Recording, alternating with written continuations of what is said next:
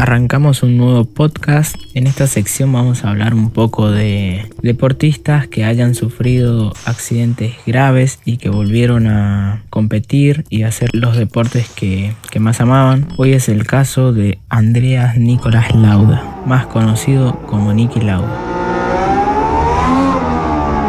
Nació el 22 de febrero de 1949 en Viena, Austria. Provenía de una familia adinerada. Su abuelo era el encargado de los bienes de la familia en ese momento. Era la empresa Aslauda. Por ello su familia creía que iba a ser como el resto de su familia e iba a ser un, empresario. Pero lo que nadie se esperaba era que Niki Lauda decidiera ser piloto de Fórmula 1. Eso llevó a que tenga conflictos con familia y en 1968 en contra de la voluntad de su familia, Nicky Lauda empieza a cumplir la primer parte de lo que sería su sueño, que era correr en Fórmula 1 y llega a la Fórmula B. Allí pasa varios años hasta 1971 donde llega a la Fórmula 1 y la Fórmula 2 de Europa con el equipo March. Se queda varias temporadas hasta 1973. Allí fue su gran salto eh, en su carrera, por así decirlo. Firma por primera vez con Ferrari y en 1975 fue donde Niki Lauda consiguió por primera vez un campeonato del mundo. En la próxima temporada de 1976, Niki Lauda era uno de los claros favoritos a quedarse con el bicampeonato del mundo. En la temporada de 1976, lastimosamente, él fue quien protagonizó y sufrió uno de los accidentes más importantes de la Fórmula 1 casi le cuesta la vida. En el Gran Premio de Alemania tuvo lugar el hecho que marcaría un antes y un después en la vida de Niki Lauda y también en toda la seguridad que ofrecía hasta el momento la Fórmula 1. Niki Lauda que entonces era piloto de Ferrari, se pasa en una curva impacta contra el concreto, de ahí empieza a dar vueltas y vueltas envuelto en llamas. Allí llegan tres pilotos a la escena y son ellos quienes los rescatan a, a Nicky del auto envuelto en llamas y son ellos también quienes fueron los encargados de salvarle la vida. Ma Nicky Lauda è un robot con l'anima. Si può notare che l'incidente del Nürburgring probabilmente è stato causato da un suo errore.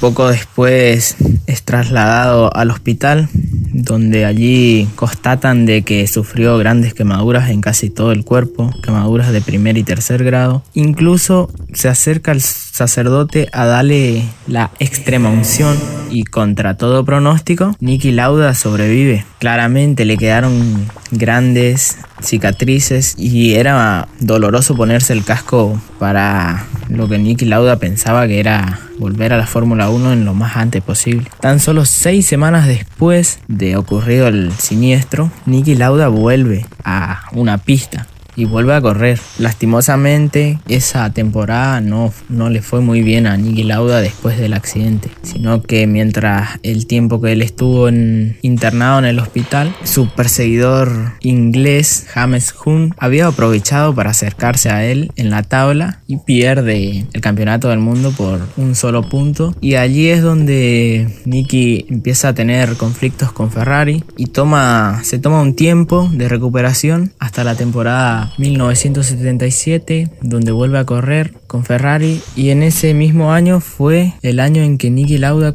consiguió su segundo título del mundo. Al conseguir el segundo título del mundo, Niki Lauda decide retirarse de la escudería Ferrari para unirse en la temporada 1978-1979 al equipo BRM.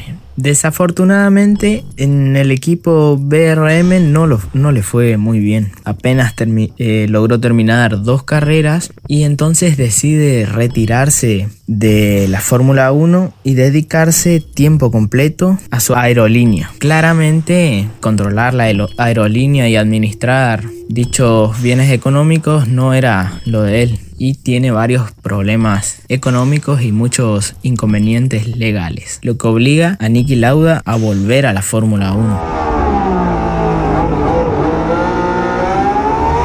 Temporada 1982 vuelve a la Fórmula 1 con el equipo McLaren. Allí pasó dos temporadas y Nicky Lauda no había perdido todavía el potencial que tenía y logra su tercer título del mundo en 1984 con el equipo McLaren. Nicky Lauda é tricampeão mundial de Fórmula 1. 75, 77, 1984. São 24 vitórias em 157 corridas. Luego en la próxima temporada, 1985, definitivamente decide retirarse de la Fórmula 1. Desde allí, desde su retiro, Nicky Lauda estuvo y pasó por varias escuderías como asesor deportivo. Desde 2012 hasta 2018 estuvo activo en el equipo Mercedes. También fue accionista de, de la marca Mercedes. Nicky Lauda tuvo cinco hijos con dos esposas diferentes y fue sometido a varias operaciones, como por ejemplo fue sometido a trasplante de pulmón, trasplante de riñón y una operación de la vista. Todas esas operaciones fueron secuelas del el accidente sufrido en el Gran Premio de Alemania. Niki Lauda falleció el 20 de mayo de 2019 en Zurich, Suiza, a sus 70 años. Claramente Niki Lauda es un ejemplo de supervivencia y superación. Fue alguien que no se dejó vencer por la vida, que luchó y que logró cumplir sus sueños que era ser piloto de Fórmula 1. Así concluimos un nuevo episodio de Resurgimiento. Nos volveremos a encontrar en el próximo episodio de Resurgimiento.